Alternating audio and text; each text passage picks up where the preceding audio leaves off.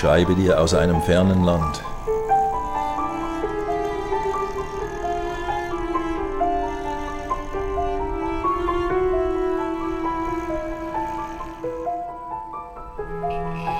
Ein Land, in dem 180 Millionen Menschen leben.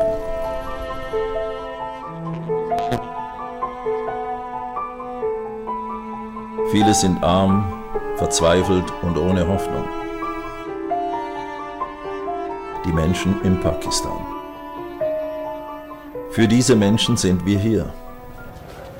In einem Land wie Pakistan, in dem über 96 Prozent der Bevölkerung Muslime sind, ist es nicht so einfach, die Botschaft von Jesus Christus zu verkünden.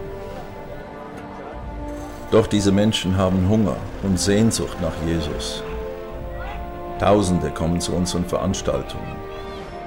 Viele haben einen weiten Weg, doch sie kommen.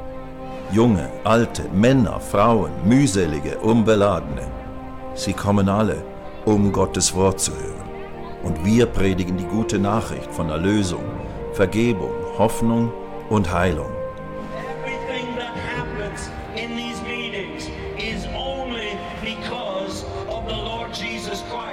Der International Harvest Plan arbeitet seit 1992 daran, das Evangelium den Armen und Unerreichten dieser Welt zu bringen. Seit Beginn unseres Dienstes konnten wir 106 Heilungsversammlungen und Großevangelisationen in Indien und Pakistan durchführen. Dabei haben wir über drei Millionen Menschen mit dem Evangelium erreicht und konnten 73 Pioniergemeinden gründen.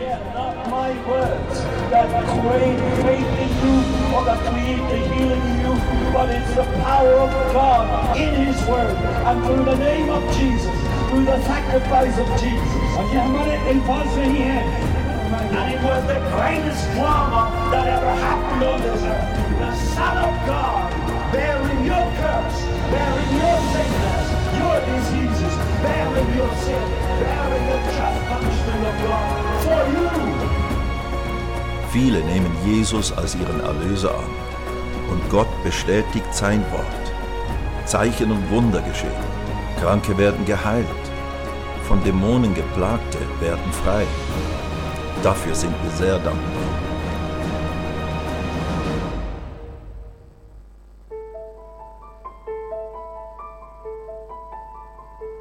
Ich schreibe dir aus einem fernen Land. Vielleicht wirst du selber niemals hier sein.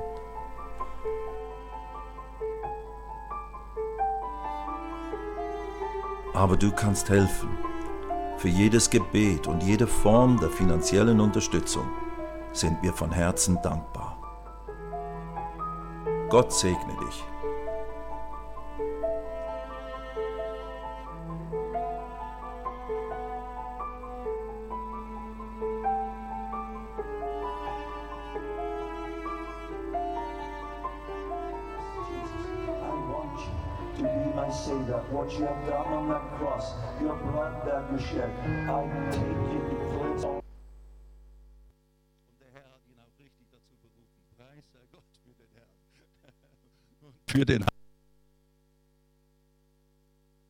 Ist also die Frucht von den evangelistischen Bemühungen von anderen bewussten Christen.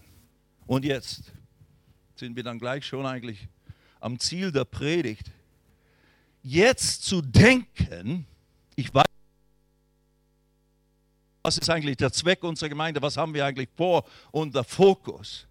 Aber jetzt nur noch zu interpretieren, das Christsein bedeutet jetzt, also jetzt bin ich ja gläubig an Jesus und eines Tages gehe ich dann in den Himmel, wenn ich sterbe oder wenn der Herr wiederkommt und so weiter.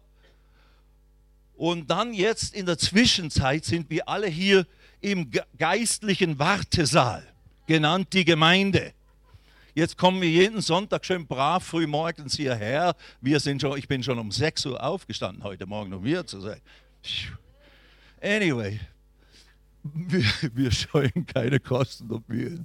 Nein, nein. äh, Aber jetzt zu interpretieren oder praktisch so zu verhalten, dass mein Christsein geht nicht weiter, als dass ich jetzt schön ein treues, gutes Gemeindemitglied bin. Also das ist Teil des Pakets. Yes, ich will nicht dagegen predigen, keine Sorge, Toni Heule, äh, sondern nein, ich bin ein absoluter Verfechter von, wie wichtig es ist, fest in eine Ortsgemeinde integri Gemeinde integriert zu sein und sich da auch bewusst unterzuordnen, der geistlichen Leiterschaft, der gottgegebenen äh, Leiterschaft, die da ist, Pastoren, die gesalbt sind vom Heiligen Geist, andere Gaben und Dienste, die Gott in die Ortsgemeinde gepflanzt hat, dass ich dadurch nutzen und, und profitiere oder dadurch getrainiert werde. Wir kommen gleich noch zur Bestimmung. Aber eben praktisch nur sein, sein Dasein als Christ äh, darauf zu reduzieren, ich bin jetzt da und ich werde jetzt braves, gutes, treues Gemeindemitglied, spende sogar noch. Und natürlich dank sei Gott, wenn eine Gemeinde dann einen Teil ihrer Spenden sogar noch in die Mission sendet, dann bist du vielleicht in passiver Form äh, mitbeteiligt, äh, dass die Welt evangelisiert oder missioniert wird.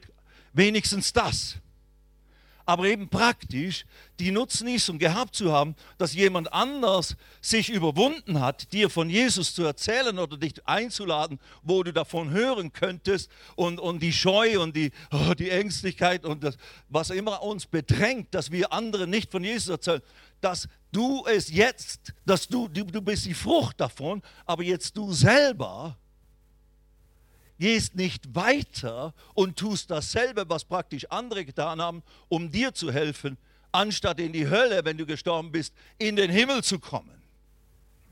Das wäre, ich lese euch eine Bibelstelle aus Jakobus Kapitel 4, dass, ich, dass ihr nicht denkt, ja, diese Evangelisten, sie sind, die hacken immer auf einem rum und eben die schlagen einem immer noch mehr ein schlechtes Gewissen rein. Nein, nein. Eigentlich sollen wir ja auch einfach Wort Gottes verkündigen. Und das können wir tun. Jakobus Kapitel 4, was ist es, Vers 17, glaube ich. Ja, genau. Und Jakobus ist ja der Halbbruder von Jesus gewesen. Wusstet ihr das? Habe ich auch erst vor kurzem herausgefunden. Jakobus, Jakobus war der, der Bruder von Jesus. Der hatte dieselbe Mutter. Und, und, und, und ja, Josef war der Vater von Jakobus und so weiter. Nun gut, Jakobus in seinem Brief schreibt im Kapitel 4, Vers 17, wer nun weiß, Gutes zu tun und tut es nicht, dem ist es Sünde. Autsch. Wer nun weiß, Gutes zu tun und tut es nicht, dem ist es Sünde. Es gibt also von Gottes Seite her gesehen Kategorien von Sünde, von Zielverfehlung, von nicht den Willen Gottes tun in passiver Form. Also nicht mal in aktiver, ja, ja, ich habe hier gestohlen, ich habe hier böse Dinge getan oder jemand umgebracht oder sonst was. Nein, nein, es gibt auch diese passive Form von nicht den Willen Gottes tun. Das ist, wenn man eigentlich weiß, was meine Aufgabe ist oder auch meine Berufung, meine Bestimmung und man tut sie nicht, man weigert sich, aus welchem Grund, in dem Sinne auch immer, dann wird es zur Sünde. Also ich weiß, es tut mir leid heute Morgen, ich will mich menschlich entschuldigen, geistlich nicht. Menschlich als Mensch, ich bin euer Freund und ich meine es gut und ich bin auch ein unvollkommener Mensch. Obwohl ich ein bisschen jetzt schön prahlen könnte mit meinen Werken oder mit den Früchten aus dem Dienst, den Gott mir geschenkt hat oder sowas. Aber ich bin mir sehr bewusst und ich kenne diese Ängste oder Gefühle oder Zurückhaltungen oder sich selbst überwinden müssen, kenne ich alles von innen heraus, aus dem FF. Und ich war jetzt nicht ständig, oder ich bin auch heute nicht ständig überall, wenn ich neben jemandem sitze im Flugzeug, augenblicklich, wenn der Mann da ist oder die Frau, fange ich an, ihn zu evangelisieren. Nein, tue ich auch nicht gleich. So, also, oder ich halte auch nicht jeden an auf der Straße, der mir entgegenkommt, wehe euch,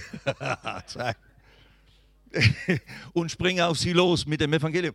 Ich sage nicht, dass man das nicht tun sollte, nur wenn du auf dem Weg zur Arbeit bist und das tust, wirst du wahrscheinlich schnell, schnell deinen Job verlieren, weil du nie zur Arbeit kommst rechtzeitig und so weiter. Oder die Leute, die ja auch vielleicht sagen, hey, lassen Sie mich in Ruhe. Also es gibt geeignete Zeiten und ungeeignete Zeiten, etc. So. Anyway, ich weiß also auch, was es heißt, menschlich zu sein, Schwächen zu haben und sich in gewissem Sinne überwinden zu müssen. Aber ich habe auch gelernt, dass die Kraft und die Befähigung durch den Heiligen Geist und die schöpferische Kraft des Wortes Gottes. Und wenn man das beides voll immer wieder jeden Tag neu einlädt, aufnimmt, an sich wirksam werden lässt, dann ist es Gott selber, der in mir wirkt. Philipper 2,13, das ist der letzte Vers, den ich lesen wollte, jetzt sind wir schon am Schluss. Philipper 2,13. Gott ist es, der beides in uns schafft. Was beides? Das Wollen zu seinem Willen und das Vollbringen seines Willens oder seines Wohlgefallens. Halleluja. Das ist für mich als alter Hippie, ich bin ja ein Hippie gewesen, drogenabhängig. In Indien damals habe ich Jesus aufgenommen in mein Leben. Ich, der ich immer den Weg des geringsten Widerstandes gesucht habe oder was am wenigsten Anstrengung kostete. Und ich bin jetzt ein, ein relativ fleißiger Arbeiter im Weinberg des Herrn geworden. Das ist wegen dieser Wahrheit. Ich habe gelernt, auf den Heiligen Geist zu vertrauen und dem viel Platz in meinem Leben zu geben. Und ich habe gelernt, mich täglich mit dem Wort Gottes zu füttern und zu nähren und unter guten Predigten, Lehrern und äh, was auch immer, Verkündigern des Wortes Gottes zu sitzen und wissen, dieses Wort kommt nicht leer zurück, wenn ich es zulasse, dass es in mir das bewirkt, was Gott will. Halleluja. Und dann kannst du eigentlich nicht verhindern, dass irgendwann Frucht wirksam wird. Frucht sichtbar wird. Amen. Also es ist gute Botschaft heute Morgen. Aber trotzdem, wer nun weiß, Gutes zu tun und es nicht tut, dem ist es, sag mal, Sünde. Lasst uns jetzt noch schnell zu Sprüche gehen. Sprüche Kapitel 24, noch so ein Vers, der hier anpassend äh, ist zu belesen. Ich bin immer noch an der Einleitung. Ich habe immer noch, ich arbeite immer noch an dieser Beantwortung der Frage, wer von euch ist durch die Bemühungen jemandes anderen oder eines, einer Organisation oder Unternehmung zu Jesus gekommen? Im Prinzip wir alle. Und wenn wir jetzt nur noch da sitzen und brave Christen sind, aber nicht genauso eben Leiden oder Anstrengungen auf uns nehmen, bereit sind, uns davon Gott einsetzen zu lassen, wirksam zu werden in den Möglichkeiten und Kapazitäten, die er uns gegeben hat oder zur Verfügung stellt, dann eben sündigen wir in einer passiven Form, ohne dass du es willst.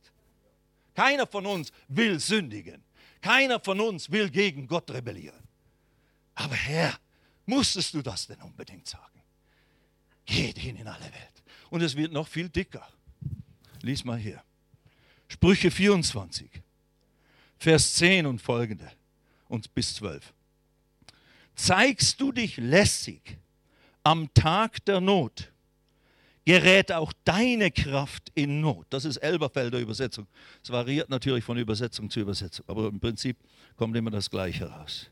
Zeigst du dich lässig, träge, gleichgültig, am Tag der Not gerät auch deine Kraft in Not. Interessante Aussage. Wenn du dich also nicht an eine Hilfsaktion, die, die akut hier vorhanden ist in unserer Region oder, oder was auch immer, weil es eine Überschwemmung gegeben hat oder weil ein Nachbar große Probleme hat und du bist lässig, du ignorierst das, du guckst weg, damit du ja nicht irgendwie das Gefühl bekommst, du solltest dich seiner erbarmen oder da irgendwo her, wie kann ich da tätig werden, um ihm zu helfen. Wenn du da lässig bist, wenn du da träge, gleichgültig bist, ignorant oder einfach cool dich abwendest, dann wird in dem Sinne, was du säst, wirst du ernten.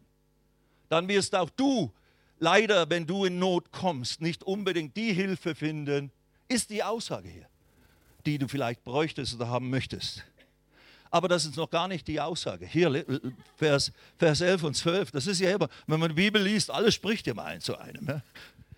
Rette, rette die, die zum Tode geschleppt werden und die zur Schlachtung hinwanken. O halte sie zurück. Das ist ein Bild der verlorenen Menschheit. Die sind von Satan und der Sünde gefangen und werden buchstäblich, wenn sie nicht davon gelöst und befreit werden und irgendeiner kommt, sie frei zu kämpfen, werden sie zur Schlachtung hingeführt, in die ewige Verdammnis. Das sind krasse Worte, die sind in manchen Gemeinden, oh, würde man da, alle political correct ears würden da rot werden und schellen und machen bei solchen Worten. Rette die, die zum Tode geschleppt werden und die zur Schlachtung hinwanken.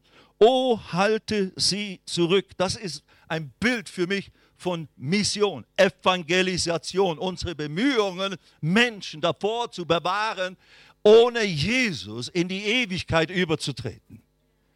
Vers 12, wenn du sagst, siehe, wir wussten nichts davon. Ist es nicht so? Der die Herzen prüft, er merkt es. Und der auf deine Seele acht hat, er weiß es. Er vergilt dem Menschen nach seinem Tun. Das ist keine Drohung. Das ist nur ein Gesetz, Saat und Ernte.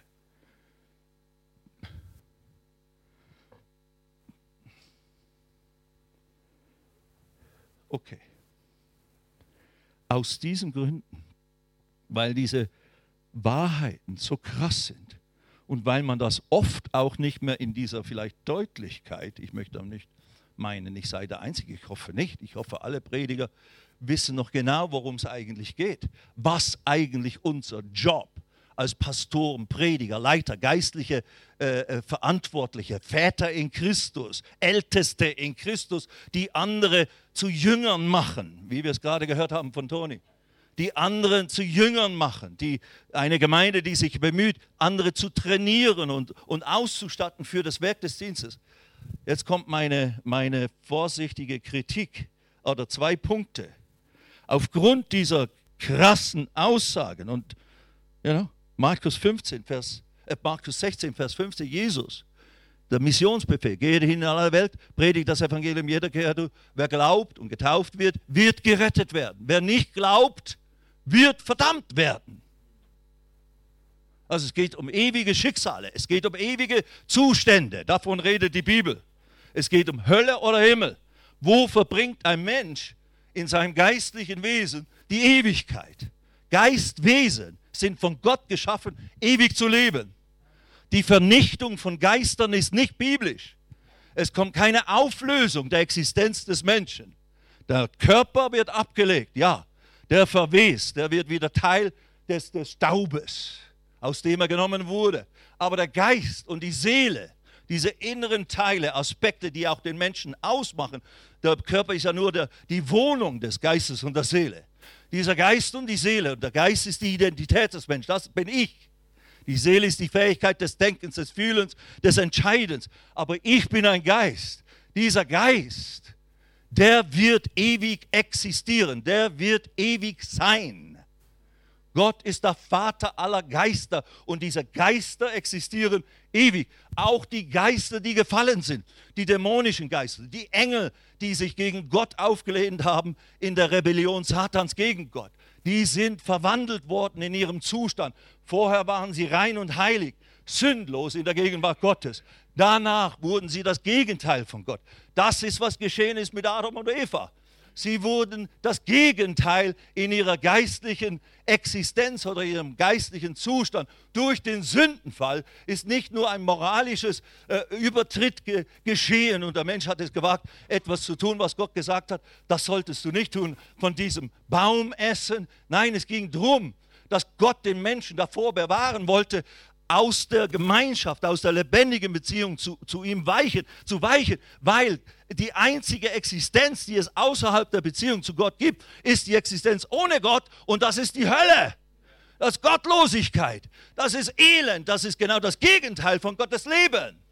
Und weil diese Geister ewig leben, deswegen musste Gott ein, eine, eine, einen Raum, eine Räumlichkeit schaffen, wo diese, diese unerretteten, rebellischen Geister eines Tages aufbewahrt werden. Wo Gott völlig abwesend ist, wo das Gute, wo das Leben, wo das Licht Gottes völlig abwesend ist. Und das ist die Hölle, meine Freunde. Und die ist nicht irgendwie so ein Dämmerschlaf und so ein Dauerzustand, ja, naja, dann hat man keine Freunde, Freude oder sonst was. Nein, es gibt einige Beschreibungen über die Hölle. Da wird Zähne knirschen und, und, und ein, ein, ein, ein Heulen, ein Klagen sein in endloser Weise. Und weil dies so krass ist und unsere Zeit eben so äh, Angst hat vor fundamentalistischen Aussagen über Hölle und so weiter, sektierisch, das ist ja extrem, das ist ja terroristisch, das ist ja gesponnen. Nein, es ist die Bibel. Das, was hier drin steht. Und Jesus hat mehr als alle Prediger des Alten Testaments über die Hölle gesprochen, über die Tatsache der Hölle gesprochen. Aber ich habe eben Dinge gerade gelesen in den letzten Monaten, äh, die, die relativ sehr aktuell sind und die sehr sich versuchen breit zu machen, die natürlich latent schon immer im Leib Christi vorhanden waren. Theorien der Allversöhnung. Und auch in den neuen evangelikalen Gruppierungen ist diese Tendenz, weil für viele junge Menschen ist das sehr fürchterlich. Und ein Gott der Liebe kann doch das gar nicht zulassen, wird doch das gar nicht zulassen. Ja, deswegen, aufgrund dieser krassen Realitäten gibt es einen Hang und Raum für ihr Lehren. Dass ihr Lehren, Lehren, die scheinbar biblisch sind, Raum gewinnen in den Köpfen und Herzen von gläubigen Christen, die aber nicht mit dem Wort Gottes übereinstimmen.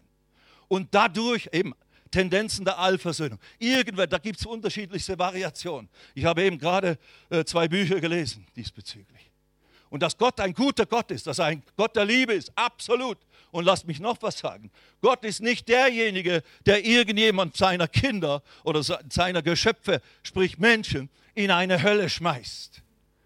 Die Tatsache ist, wenn du nicht von neuem geboren wirst, wenn dein Geist von seinem sündigen Zustand, den du hier praktisch, wenn du in diese Welt geboren wirst und unter diese geistige Gesetzmäßigkeit kommst, genannt die, das Gesetz der Sünde und des Todes und dann schließlich die Sünde oder der Tod zugreift zu deinem Geist, wenn du anfängst bewusst zu sündigen, das ist nicht Gottes Werk, das ist nicht Gottes Strafe, das ist die Konsequenz des Austretens aus der Gemeinschaft mit Gott von Adam und Eva. Und das haben sie ausgelöst. Und Gott hat sie gewarnt, das nicht zu tun. Und wir kommen jetzt in diese Sache hinein. Aber, und das hört sich dann an für die Philosophen, ja, warum hat Gott uns denn überhaupt geschaffen? Wenn er wusste, dass auch ja, das geschehen würde und dass einige dann das auch nicht annehmen würden. Well, ja, ist eine berechtigte Frage.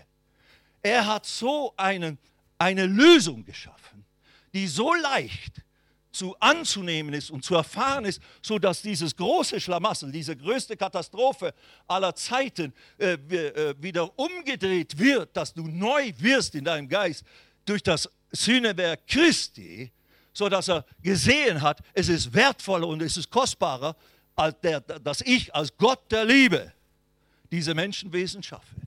Und ich werde so einen Weg, so eine Autobahn der Errettung für sie möglich machen, dass es ganz leicht ist, wiederhergestellt zu werden in die Beziehung mit Gott. Und meine Freunde, diese Autobahn wird immer schmaler, je weniger wir diese Straße des Heils den Menschen um uns herum zeigen und bauen, damit sie darauf hinein äh, auftreten können zur Rettung ihrer ewigen Existenz. Du und ich sind mitentscheidend in der Hand Gottes. Ich habe letzten Sonntag in Klagenfurt in Österreich gepredigt über ähnliche Dinge. Und ich hatte dort äh, das betitelt als, du bist ein VVIP. Du bist eine very, very important person. Ein VIP ist jemand, so ein Star, so ein kleiner Star. Aber es gibt auch VVIPs, wie unsere Kanzlerin oder solche Leute oder der President of the United States of America oder so. Das sind VVIPs, die bekommen besonderen VIP-Service. Da wird alles äh, in Gang gesetzt, um da äh, äh, sie entsprechend zu behandeln und zu beschützen, etc. etc. Du und ich in den Augen Gottes und im Lichte der Bedeutung der Gemeinde, im, im Lichte des Missionsbefehls, bist du ein VIP. Du bist von größter Bedeutung. Gott hat seinerseits alles getan, was er tun musste, was man von ihm erwarten konnte, wenn er uns schon geschaffen hat, was nötig war, um uns die Rettung zu ermöglichen. Dass er einen Weg gefunden hat, uns zu erretten, ist ein Wunder in sich. Das zeigt den Charakter und die Gedanken. Wir können natürlich nicht genügend Zeit hier verbringen, um zu verweilen, um das noch ausführlicher zu betrachten. Aber das, die Tendenz ist ja immer, auch in unseren Herzen noch oder in unseren Köpfen hier vor allem und natürlich in dieser Welt da draußen, ist immer, Gott ist schuld an diesem Schlamassel. Und weil sie natürlich damit nicht leben können und, und, und so wütend und zornig sind auf diesen blöden Gott, schaffen sie ihn ab. Haben sie Wege gefunden, wo man gar nicht mehr Gott braucht, wo es nur noch theoretisch die Existenz Gottes gibt, aber sie hat keine Bedeutung für uns. Er kann nicht uns beeinflussen, wir können nicht mit ihm in Kontakt treten.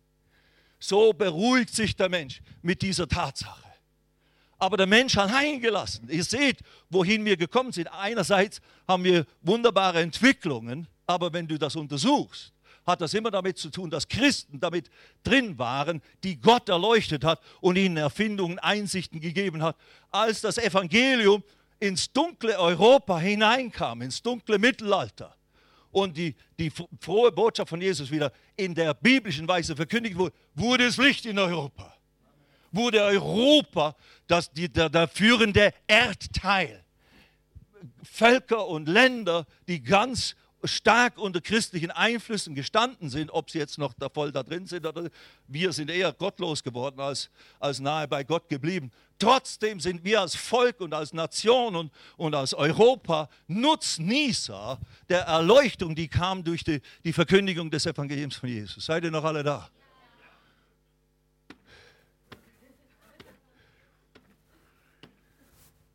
Freunde, was, wo waren wir stehen? Ja, ihr Lehren war der Punkt. Es gibt heute eine Tendenz zu ihr Lehren und darauf auszugehen. Eben, Gott kann nicht so sein, dass er jemanden in, e in Ewigkeit verbannt. Entweder geht es zu Ende und, oder, oder er, er tut es einfach nicht. Und ich habe eben gerade ein Buch gelesen von jemandem, der sehr, sehr bekannt ist inzwischen, äh, oder zumindest tun sie so, äh, der verdeutlicht hat, es gibt eben auch eine Art, nicht Fegefeuer, aber selbst wenn du gestorben bist, ohne von Jesus gehört zu haben oder ohne dich bekehrt zu haben und ihn aufgenommen zu haben, wird Gottes Werk an dir weitergehen im Himmel. Und er wird dich unter Gewissen auch, ja, da ist zwar Prüfung und dann nicht so angenehm, aber durch diese Art von äh, Gerichtsvorgängen wirst du schließlich irgendwann deine Knie beugen und ihn als Herrn bekennen. Das verkündigen manche. Das ist alles schön und gut. Nur die Frage ist, wo steht das in der Bibel? Das ist meine Frage. Und dass wir das wünschen, dass es so ist, auch das ist human, das ist, äh, würde ich auch wünschen. Andererseits wüsste ich dann überhaupt nicht, warum dann das ganze Gemetzel mit Jesus Christus? Wenn, wenn Gott einfach entscheiden kann, ich vergebe euch jetzt einfach. Ihr wusstet ja nicht besser, ihr könnt ja nichts dafür und das dann irgendwo, selbst nach Gerichten im Himmel, dann uns schließlich doch irgendwie reinlässt. Ja, dann lass uns doch alle so. Und lass uns das Leben weiter genießen und nicht mehr so aufpassen mit Sündigen oder Nicht-Sündigen und was wir auf alles Mögliche verzichten, an Lüsten und Freudigkeiten des Lebens. Ich habe es genossen, Sünder zu sein. Seid ihr noch alle da? Ihr auch, ja, eben. Seid mal ehrlich. Anyway, also Tendenz, Hang zu ihr lehren, Auswegen aus diesem Dilemma. Menschen sind verloren, aber Gottes Botschaft ist, es sei denn, Jesus hat das selber gesagt, dass ein Mensch von neuem geboren wird, neu geschaffen wird in seinem Geist. Der alte sündige Mensch begraben wird und ein neues Leben entsteht. Es sei denn, dass ein Mensch von neuem geboren wird, so kann er das Reich Gottes nicht sehen und zweite Aussage Johannes 3, so kann er nicht in das Reich Gottes hineinkommen. Heute Morgen, wenn du noch nie Jesus bewusst in dein Leben aufgenommen hast als Retter und Herrn, ist dein Geist vielleicht willig, Gott zu gefallen. Vielleicht willst du Gott gefallen und willst du irgendwie den Willen Gottes tun. Eigentlich kein Mensch möchte mit Absicht gegen Gott sündigen, als solche, so pauschal gesagt. Gibt von mir aus auch Ausnahmen. Aber dann ist heute Morgen der Zeitpunkt gekommen. Lade Jesus ein. Und das, was er am Kreuz für dich getan hat, um deine Schuld zu sühnen, um alle Strafe von Gott äh, zu tragen für deine, für deine Schuld, für deine Verbrechen und diesen Zustand des Unglaubens.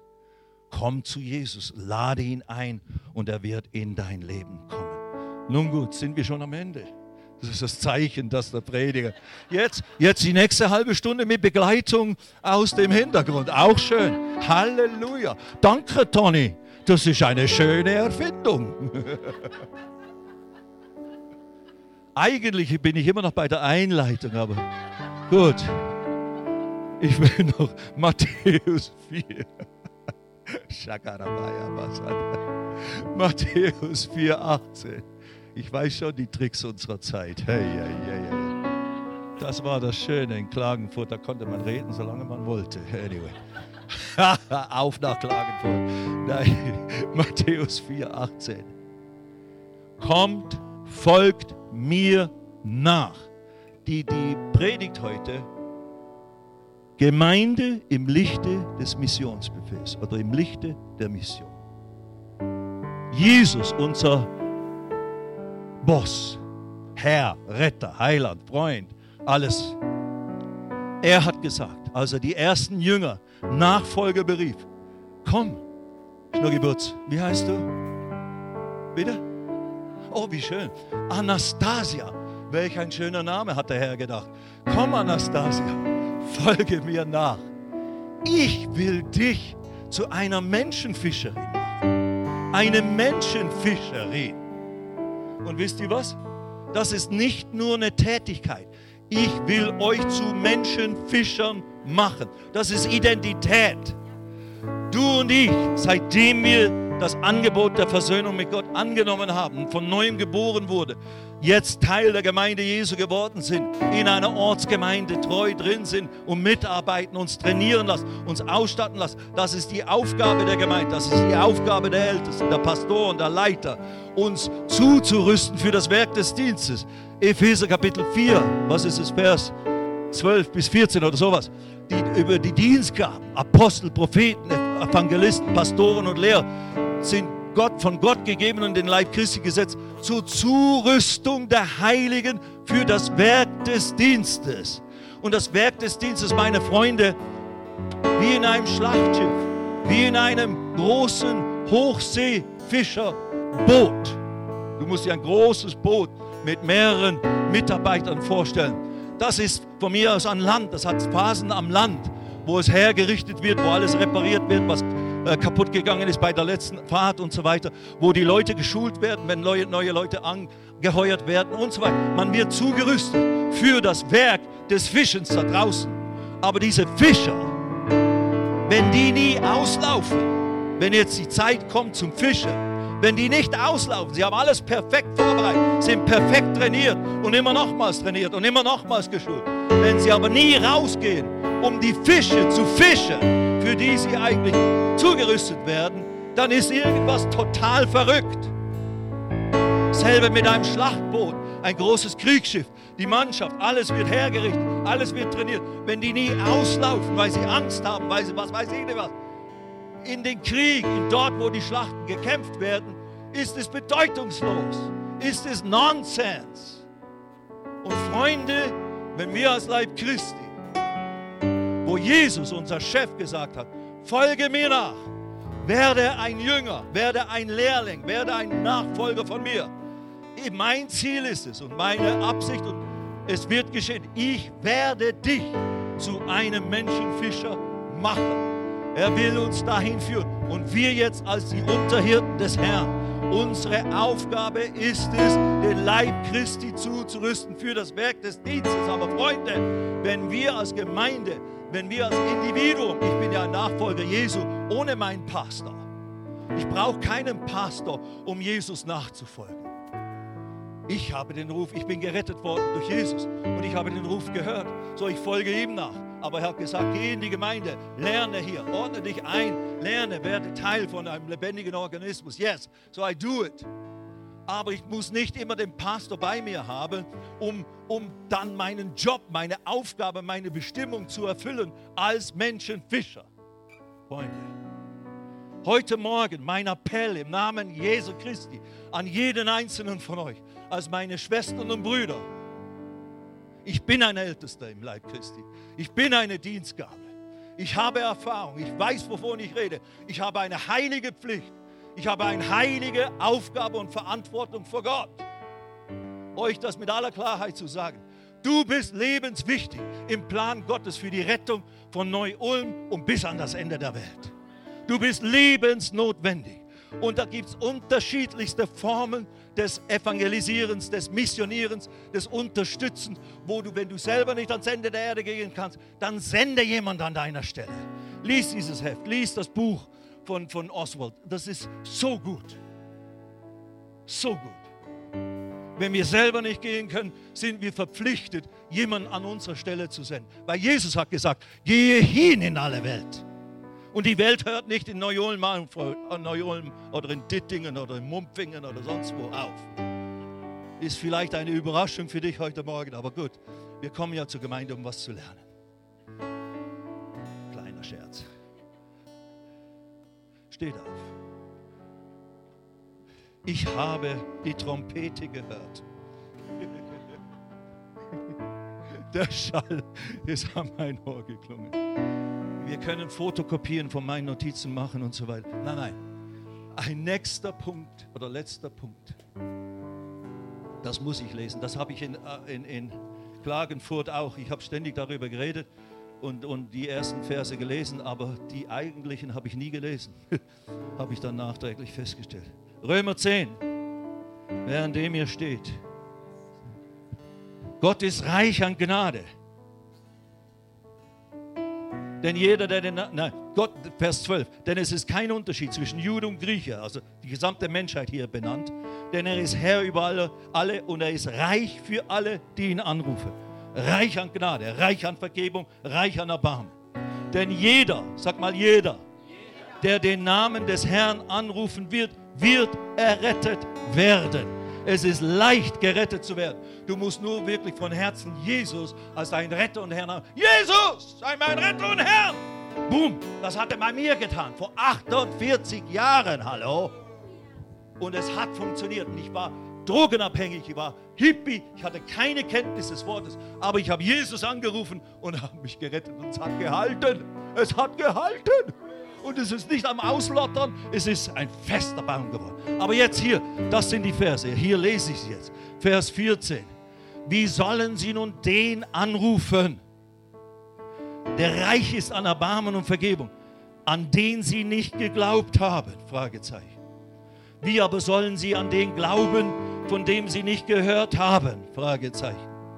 Wie aber sollen sie hören ohne einen Prediger, Verkündiger, ein Menschenfischer, ein Zeuge von Jesus? Die Antwort ist immer unmöglich. Sie können ihn nicht anrufen, obwohl er so reich ist an Erbarmen und Vergebungsbereitschaft und Hilfsbereitschaft, wie wir es alle bezeugen können. Sie können nicht, nicht, äh, äh, äh, ja, sie können nicht glauben, weil sie nie von ihm gehört haben. Und sie können nicht hören von Jesus, wenn nicht einer da ist oder ein Medium oder ein Buch oder ein Traktat, der ihm, der ihr von Jesus erzählt und was, was es bedeutet, an Jesus zu glauben. Und dann aber der letzte Punkt. Wie aber sollen sie predigen, wenn sie nicht gesandt sind? Toni, du musst die Leute senden. Ich muss die Leute senden. Wir als Väter in Christus, wir als Pastoren, als geistliche Leiter, als Älteste, wir sind nicht nur dazu da, die Leute zu schulen und zu trainieren, sondern wir müssen sie auch senden. Apostelo ist das griechische Wort. Apostelo. Sie zu beauftragen, zu gehen und ihnen helfen, Wege zu finden, zu den Leuten hinzukommen, die das Evangelium unbedingt brauchen. Freunde, Training im, im, im, im Clubhaus ist gut, aber das ist nur die Trainingsphase. Irgendwann musst du da draußen Fußball spielen gehen als Fußballverein. Irgendwann musst du da draußen fischen gehen als Menschenfischer. Amen. Und wir sind nicht Angler. Jesus hat nicht Angler, Hobbyangler berufen. Er hat Menschenfischer. Ich will nicht so ein Angler, der geht aus Spaß an der Freude und um Würmer zu baden und so weiter. Ja. Aber wir sind keine Würmerbader. Wir sind Menschenfischer. Wir sind Menschenretter. Wir sind VVIPs. Unsere, unsere Aufgabe ist höherer Bedeutung als irgend sonst eine Aufgabe auf dieser Erde. Leute, es ist kein Scherz. Es ist todernst. Ich bete, dass der Heilige Geist euch hilft, ein Ja zu diesen Dingen zu haben und dann die entsprechenden Schritte zu tun. Also nicht nur Training, sondern auch Senden. Wir müssen als, und als Älteste müssen wir natürlich selber Menschenfischer sein. Wie kann ich jemandem beibringen, wie man Menschen fischt, wenn ich selber nicht tue? Sind zu viele Theoretiker da? Bist du noch aktiv damit beschäftigt, Menschen einzuladen, Menschen von Jesus zu erzählen, von seiner Liebe und Güte und so weiter? Amen. Sagt man in Pakistan. So ist es. Guck, ich habe gesprochen. Stand im Mickey Maus Heft. Lass uns beten.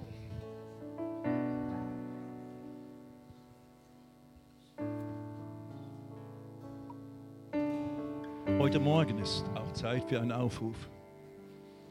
Natürlich ist der Aufruf vor allem an uns Gläubige. Wenn du einfach sagen möchtest, ich möchte darauf reagieren, wenn du das empfindest als Wahrheit, als Wort des Herrn, als Reden Gottes heute Morgen, es geht nicht um mich, ich brauche keine Bestätigung, die habe ich genügend, sondern es geht um dich. Hörst du die Stimme des Herrn zu dir? Und du möchtest sagen, Herr, ich will mich dazu verpflicht, ver, verbindlich verpflichten. Ich will mich dazu zur Verfügung stellen. Ich will dieses, dieser Menschenfischer werden und diese Gesinnung mir aneignen. Eben nicht nur als Hobby. Ich mache dann mal in den Ferien mal einen Einsatz mit irgendeinem Team. Das ist besser als gar nichts. Natürlich, so kann es beginnen. Aber hallo, der Herr möchte dich zu einem Lebensstil des Menschenfischens gewinnen und trainieren. Wer sagen möchte, das will ich, dass das bei mir geschieht und ich bin irgendwo an einem Punkt in diesem Prozess, aber ich will, dass da weitergeht und vollendet wird, dann heb deine Hände hoch zum Herrn und sag, hier bin ich, Herr. Mache mit mir, was du willst. Mach aus mir einen echten Menschenfischer. Mach aus mir das, was du willst, Vater, im Namen Jesus. Und hier geht es jetzt nicht um bestimmte Befähigungen eine mehr mit Organisation, mehr mit Kreativität oder sonst was. Hier geht es um das grundsätzliche, rohe Menschenfischen. Darum, aktiv damit be beschäftigt sein, Menschen von Jesus zu erzählen, um sie von der ewigen Verlorenheit und Verdammnis zu bewahren. Darum geht es. Und Vater, das weihen wir vor dir heute Morgen, diesen Moment. Er ist markiert bei dir.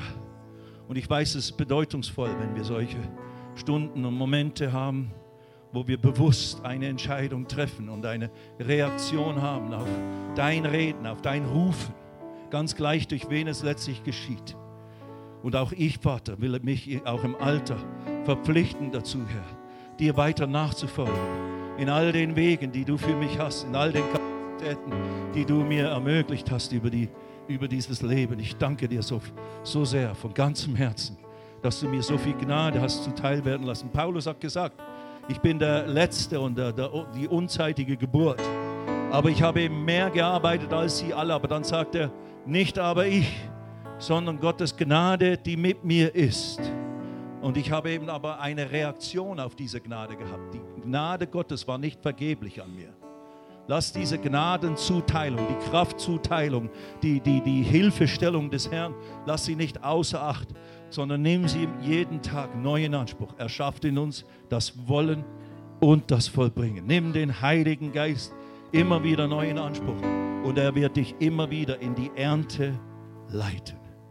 Danke, Vater. Wirke du dein Werk an jedem Einzelnen von uns heute Morgen hier, wie du es möchtest.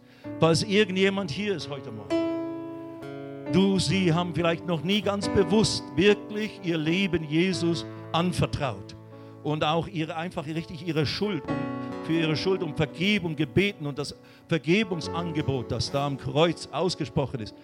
Alles ist uns vergeben durch den stellvertretenden Tod Jesu. Wer das, wer das noch nie für sich persönlich Anspruch, Anspruch genommen hat, du wüsstest nicht, wenn du heute sterben würdest, ob du wirklich im, in den Himmel kommen könntest, dann ist es Zeit, dass du heute Morgen das annimmst. Ist irgendjemand hier heute Morgen und du möchtest sagen, ich möchte ganz sicher sein, Heb die Hand hoch, ganz kurz. Ich bete mit dir. Wir beten alle zusammen. Irgendjemand hier heute Morgen. Lass es nicht an dir vorbeigehen. Wenn es Zeit ist, wenn der Zeit, die, die Stunde des Heils gekommen ist für dich. Irgendjemand, ich sehe im Moment keine Hand, dann gehe ich davon aus, dass alle das gemacht haben. Du musst es natürlich nicht hier machen, aber wir haben ja keine Gewähr für die nächste Minute. Wer weiß, so weit. Es ist keine Drohung, es ist nur eine Realität. So ist immer gut. Heute, wenn ihr seine Stimme hört, verschließt eure Herzen nicht. Gott segne euch. Der Heilige Geist ist mit euch. Die Kraft Gottes ist mit euch, die Gnade Gottes, die Befähigung Gottes ist mit euch. Und ihr habt hier eine gute Gemeinde, wo, wo ich definitiv fest zugehörig sein würde, um mich zurüsten zu lassen für das Werk des Dienstes. Aber eben, dann let's do it. Amen. God bless you. Vielen Dank. Halleluja. Praise the Lord. Das ist Stefan Steinle live. Preis dem Herrn. Dürft euch setzen. Amen, Amen. Ich kann nur Amen, Amen, Amen.